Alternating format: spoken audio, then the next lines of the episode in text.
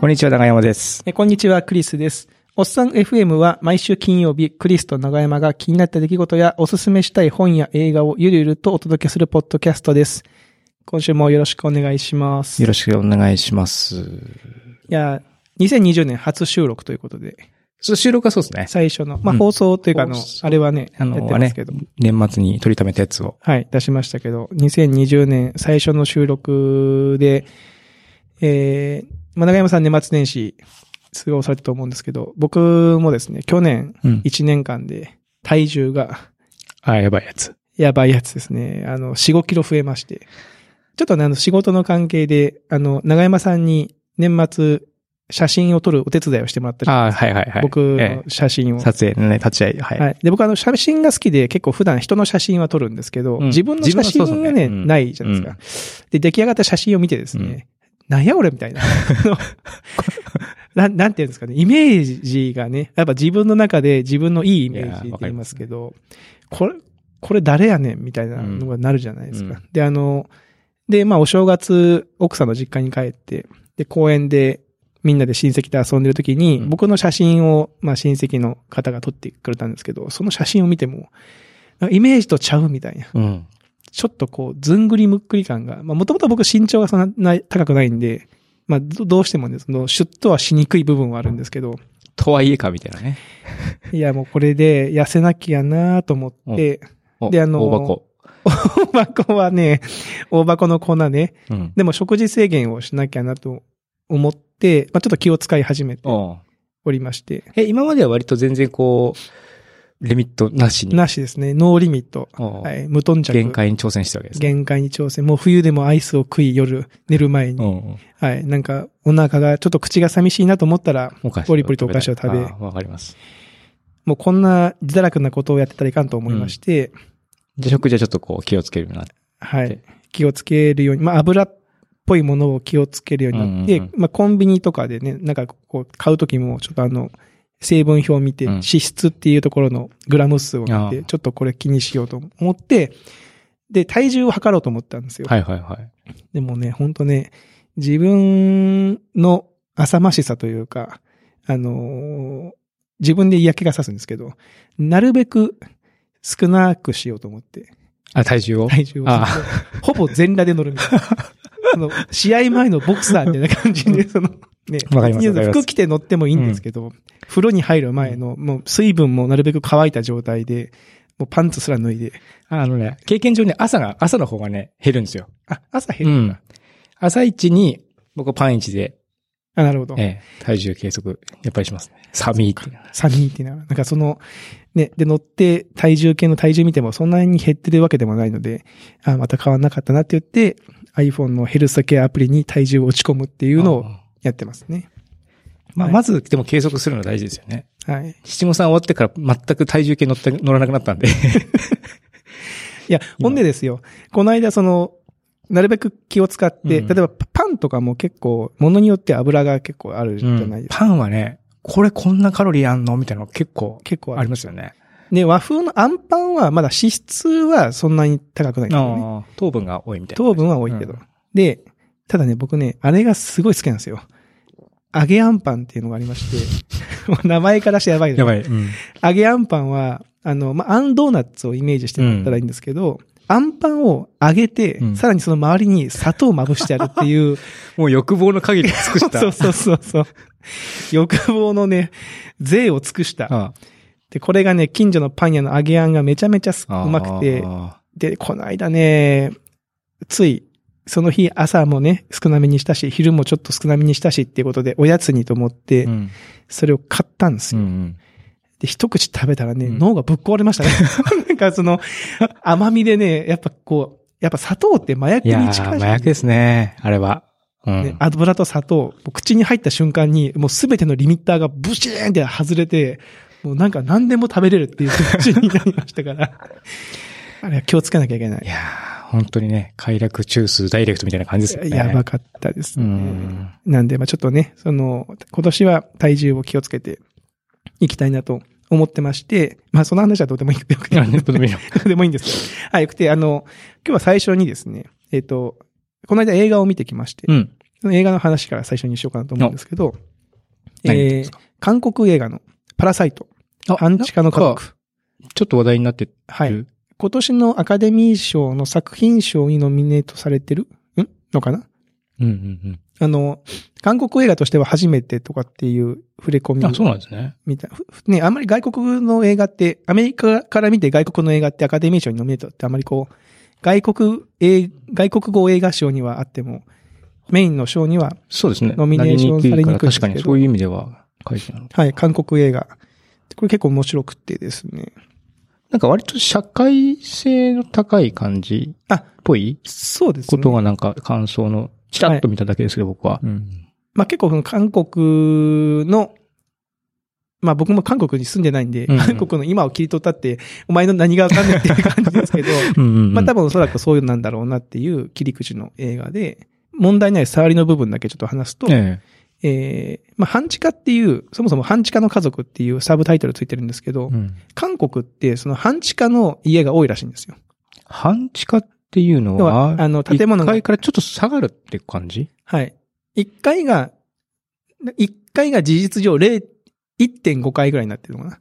1. 点あー1.3階ぐらいの位置にあって、半地下っていうのは、要はその1階の下にあって、えー建物的には、その地面に半分以上埋まってるんですよ。ね。うん。で、ただその全部埋まってる地下室じゃなくて、上の部分は地上に出てるんですね。うん。じゃあ上の方に窓があったりとか。あそうそうそうい感じ上の方に窓があってですねで、まあもちろん地下なんで安い、安いんですよね。その、列住居の環境としてはそんなに良くない。うんまあそうですよね。湿気もあれだし、気もしね、水とか工事とかあったら危険ですしね。韓国、その、そういう半地下の家があるエリアも結構その、ちょっとこう、そんなに清潔感のある地域じゃないので、うんちょっと下町な感じなんですね。はいうんまあ要はその、なんだろう消毒薬とかも、その要は、ま、窓があったら、じ地面の方からそういう薬がこう流れてきたりとかああ、そういうことか。するし、まあ結構その、衛生的にも良くないし。うんで、面白いのは、その、そういう半地下の家って、トイレが結構高い位置にあるらしいんですよ。なんだろう、ロフト的な位置に。その家の中のロフトっていうかその、ちょっと上がった部分に、要は水圧の関係で、ああ、なるほど。流れないし。流れない配管もありますよね。はい、ちょっと、と高い位置にあったり、まあその建物的にはちょっと特殊な構造をしたのが、まあ半地下っていうのがあって、うん結構そういう半地下が多いらしいんですね。で、うんうん。やっぱそういうところには基本的にお金がない方とかが、結構その、まあ、たくさん住んでると。で、もう一個そのキーワードとして、えー台湾風カステラっていうキーワードが出てくるんですよ。台湾風カステラ。で、これね、あんまり劇中で触れられなくて、事前に予習をしていかないと、なんかさらっと流れちゃうんですけど、なんか台湾風カステラっていうのは、韓国ではちょっと前に、ちょっと前というか、まあその映画の、えせー、時代なんで、うんまあまあ、あの前に流行ったらしくて、うん。えー台湾カステラブームが起こり、まあお菓子なんですよね。タピオカブームみたいなもん。あ、そうそうそうそう、んで、今、日本でもタピオカ店がいっぱいバーって立ってるじゃないですか。うん。あんな感じで台湾カステラ店がめちゃめちゃこう韓国内にできるわけです。簡単に作る、まあ起業できるから、え結構もういろんな方がその、じゃあし仕事を辞めてとか、うん。脱サラしてとか、うん。えーまあ借金をして店を作ってうん。台湾カステラ店がバーってできたんですけど、うん。えーとあるデマで、その台湾カステラの材料に有害な物質が入ってるんですデマが、まあ、後々デマってわかるんですけど、それが誠しやかに流れて、一気に人がバーっていなくなっちゃって、店が潰れまくってるんですよ。それによって失業者がめちゃめちゃ出るみたいな。なるほど。借金を背負う人がめっちゃ出るっていう、一応背景があるんですよ。で、主人公の家族っていうのがいて、まあ万引き家族みたいなもんですよね。その、ちょっとこう、万引日本でも万引き家族ってありましたね。けど、うんパラサイトの映画の中の主人公の家族は、子供が二人いて、女の子と男の子と。で、両親がいて、四人家族なんですけど、まあ、貧乏してるんですよ。うん。基本的には。そのお父さんも、その、仕事をしてないというか、えーアルバイトで生計を立てて、まあ仕事がないっつって困ってるお母さんも昔その砲丸投げで、砲丸投げ？えーハンマー投げで、えー結構メダルを取るぐらいの選手だったんだけど、もう今は結婚して、その半地下での暮らしを余儀なくされてるみたいなうん。感じで、もうすごくこう、貧乏な暮らしをしてるんだけど、うんまあ別にでも悲壮感はないですよね。まあ、それなりに、まあ、なんていうの？自分の人生を。そうそうそう。なんかなんか明るいんですよ。うんうん。で、そこに、その家の男の子の金持ちの友達がやってきて、えー今度その自分が留学すると。うん。留学するんだけど、今家庭教師をしてる金持ちの家があって、そこのお嬢さんをお前家庭教師しないかと。で、いや自分でも大学も通ってないし、うん。えできるかなって言って、いや、そこはもうなんとか書類を偽造してでも、いや、やれよみたいな感じ。要は、なんでじゃあ、あんた自分の通ってる大学の友達とかを？友達とかを、紹介しないのか？そうそうそう。うんそしたらその女の子可愛いから、うん。自分の友達紹介すると、その女の子あ取られちゃう？取られちゃうんじゃないかと。お前なら安心だっつって。って言って、で、お前はまあ大学受験も一応しただろうと。うんで受験勉強もしたし、勉強はできるだろうと。うん。だから頼むよって言って、えーその家に派遣をするんですよね。紹介をするわけですよ。で、まあお母さんも、ああの先生の紹介だったら納得だと。納得だということで、えーその家に入り込むんですけど、うんまあ、そこからがね、展開が、その金持ちの家、まあパラサイトっていうタイトルかもわかる通り、まあその規制っていう意味じゃないですか。はいはいはい。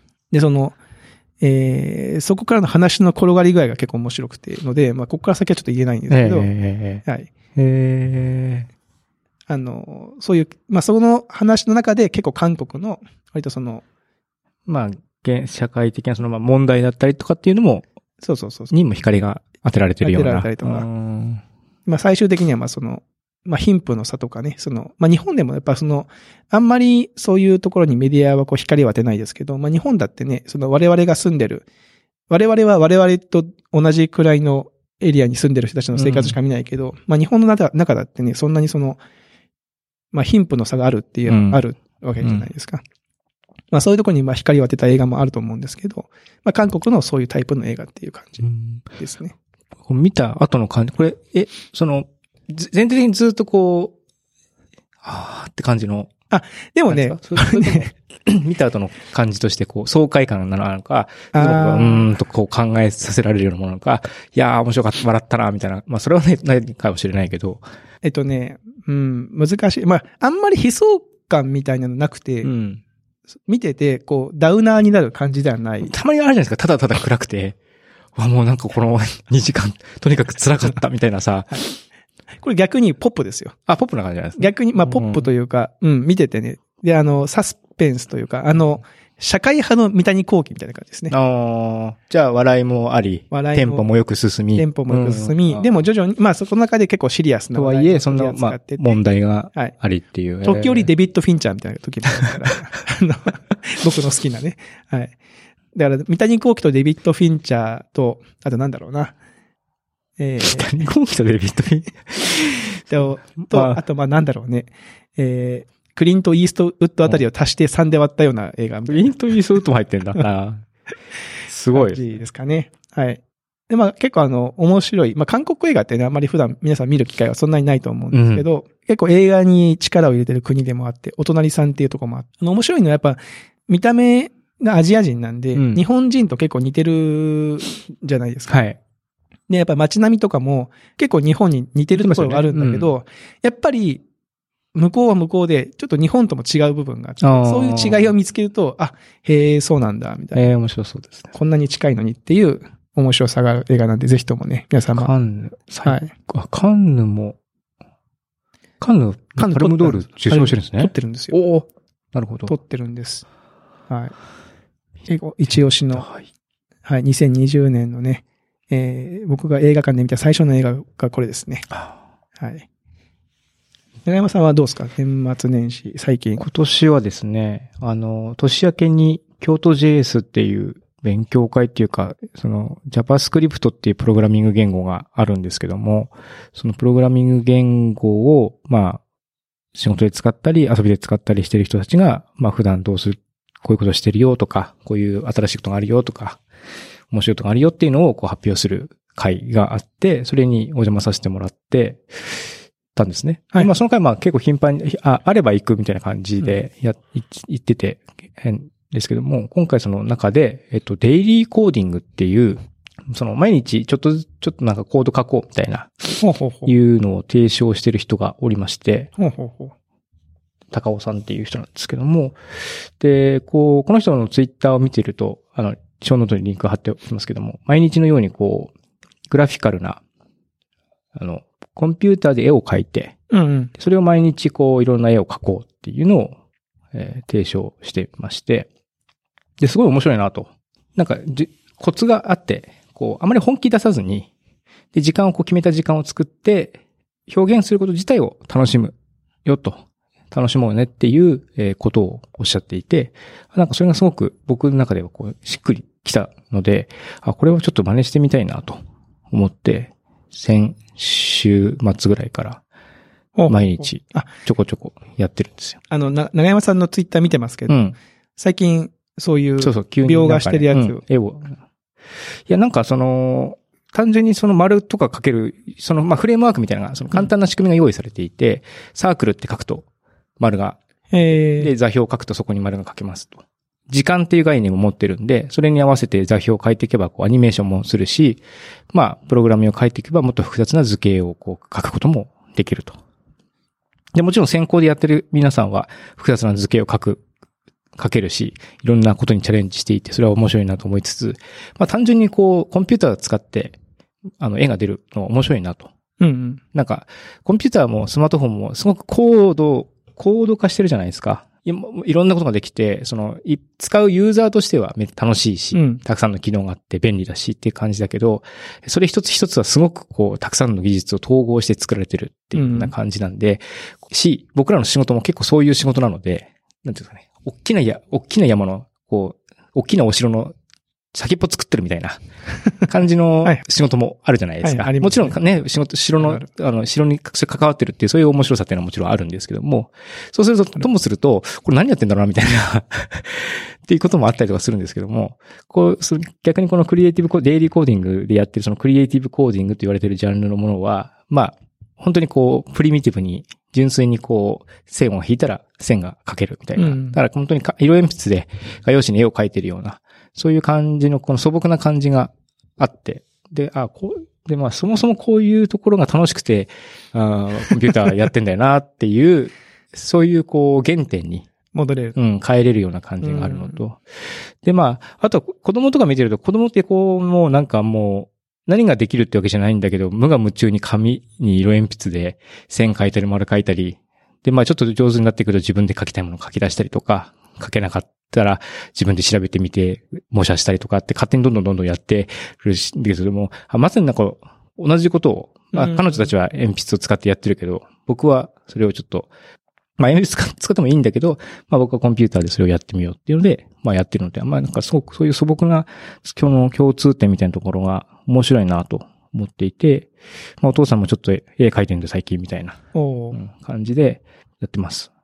で、毎日毎日、毎日やる、なきゃいけないってこともないんですけども、僕だ多分、あの、このポッドキャストもそうなんですけど、こう、リズムよくやってないと、ふーっと、ね、あの、わかる。フェードアウトしちゃうんで、まあできるだけちょっと毎日やってみようかなと、その、しょぼくても、別に他人に見せるもんじゃなくて、まあツイッターで僕投稿してますけども、別に他人に見せるもんじゃなくて、子供の絵お絵描きと一緒で、どちらかというと自分がこの表現したいものを表現して、それに満足するみたいな感じで、やっていこうかなって、ちょっと年明けになんかいい刺激をもらってよかったなと。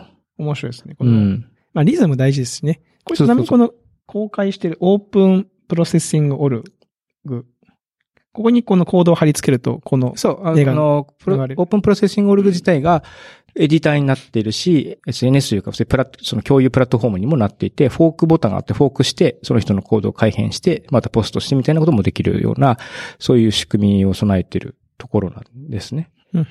まあ、プロセス、そうですね。まさにプロセッシングっていうそういうフレームワークというか、フレームワークっていうのかな？ライブラリーというか、そういうものを使っていて、まあ、これすごく昔からある、僕が本当に若い頃から、その当時は Java だっただっただったんですけども、うんそれが P5JS って言って JavaScript にこうポートされたものがあって、最近はそっちの開発の方が主流になってるみたいです。やっぱりブラウザで動いた方がポータブルだし、というのをね、えー、面白いですね。うん、他の人の作品もね、見てみるとね、なんか、あこんなことできんのかと思って。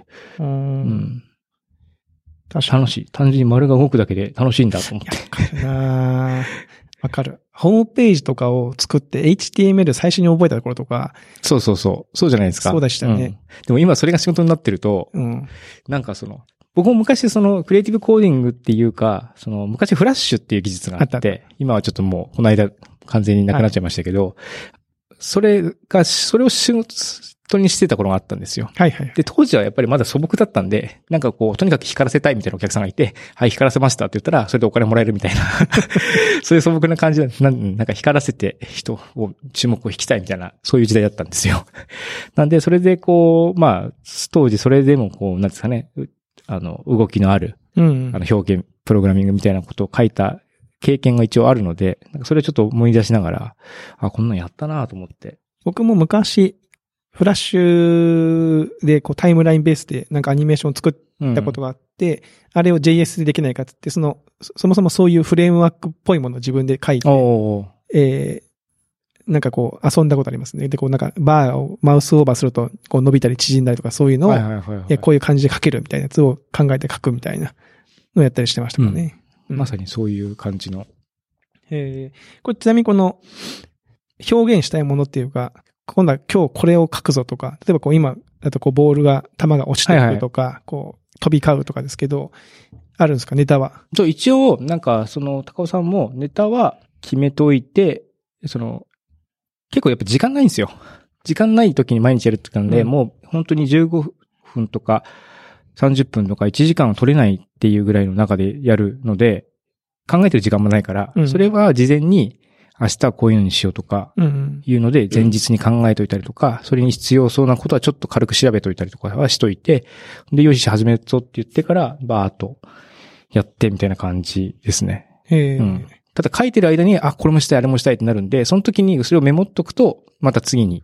うんなんで、今、多分、その単純に、例えば上、上、上今は作ってるの上からボールを落としてるだけなんですけども、これまあ時間が無限になったらもうちょっと他のことをやりたいんですが、とりあえず落とすだけで今日はじタイムアップっていう感じ。はいはいはいうんで、逆にそういうタイムアップにしとくと、モチベーション残るじゃないですか。確かに。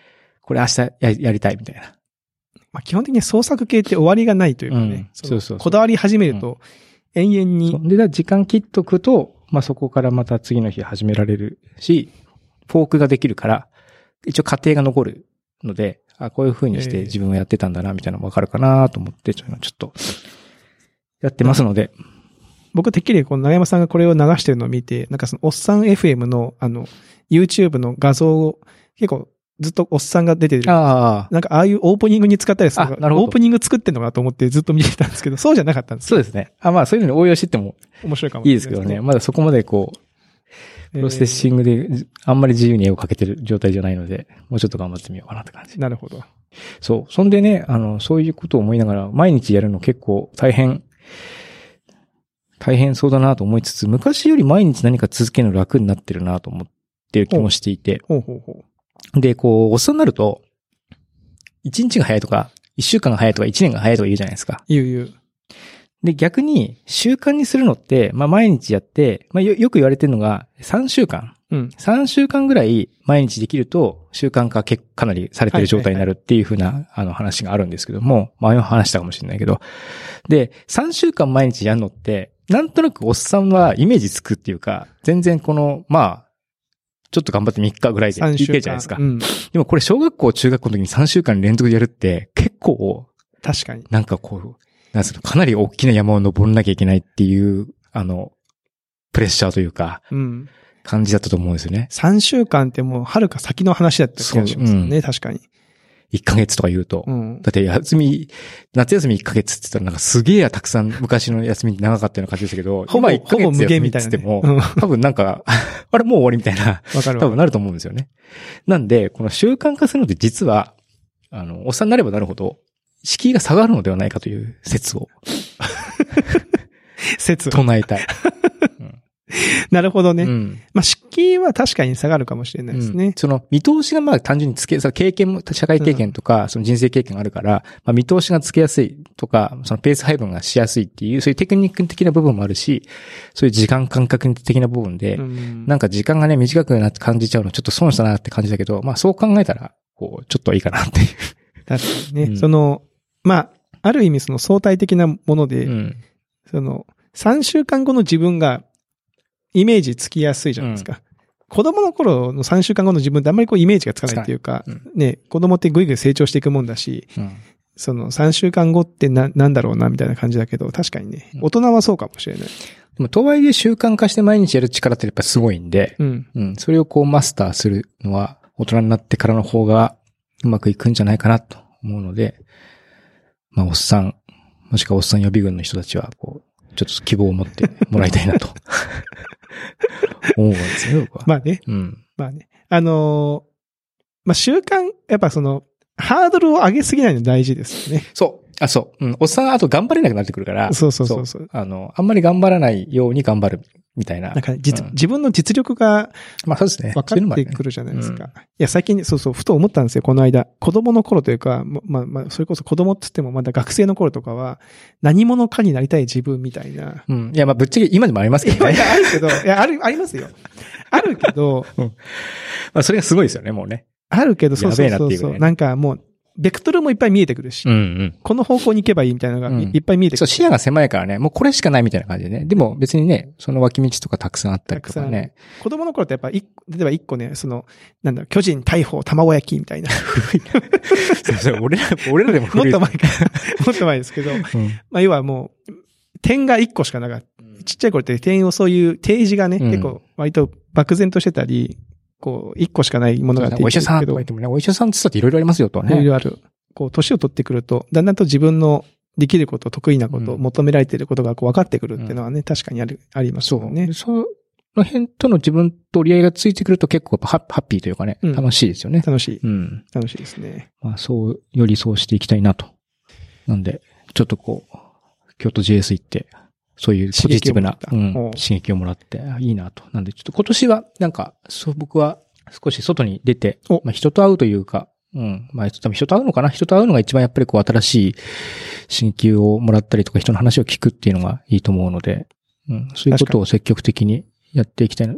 去年は、まあぐらいまで割とこう家のこととかか家族とか家庭とかっていうのにこうより、寄り添っていたいなと思っていた時期だったので、割とこう、因側だったんですけども、今年はちょっと外に、人に会いたいなと思ってるし、こう機材も買ったから、うんこ。う出ていけるし。そう外で収録みたいな。確かに。ゲストとかね。いいかもしれないです。うんゲスト呼びたいですもんね。うん。もっとまあ行ってもいいかなと思って。ああ、確かに確かに。これを思って。確かに。うん。まあ、そんなはい。ことも思っております。でございます。ということで、うん。今日、今週そんな感じですはい、かね。今週こんな感じですかね。ということで、引き続き、えー、ツイッター、はい。えー、おお便りフォームお、便りフォーム。等等からのお便りもお待ちしております。まだね、ステッカーが減らないんで。ぜひ、あの、一度、あの、もちろん送っていただいた方も、はい。えーまたではい、な、な、回何度も回送りますからね。送りますので、はいあの、ぜひともお便りの方よろしくお願いいたします。はい、えー、それでは今週はこの辺りで、えー、また来週お会いしましょう。さよなら。さよなら。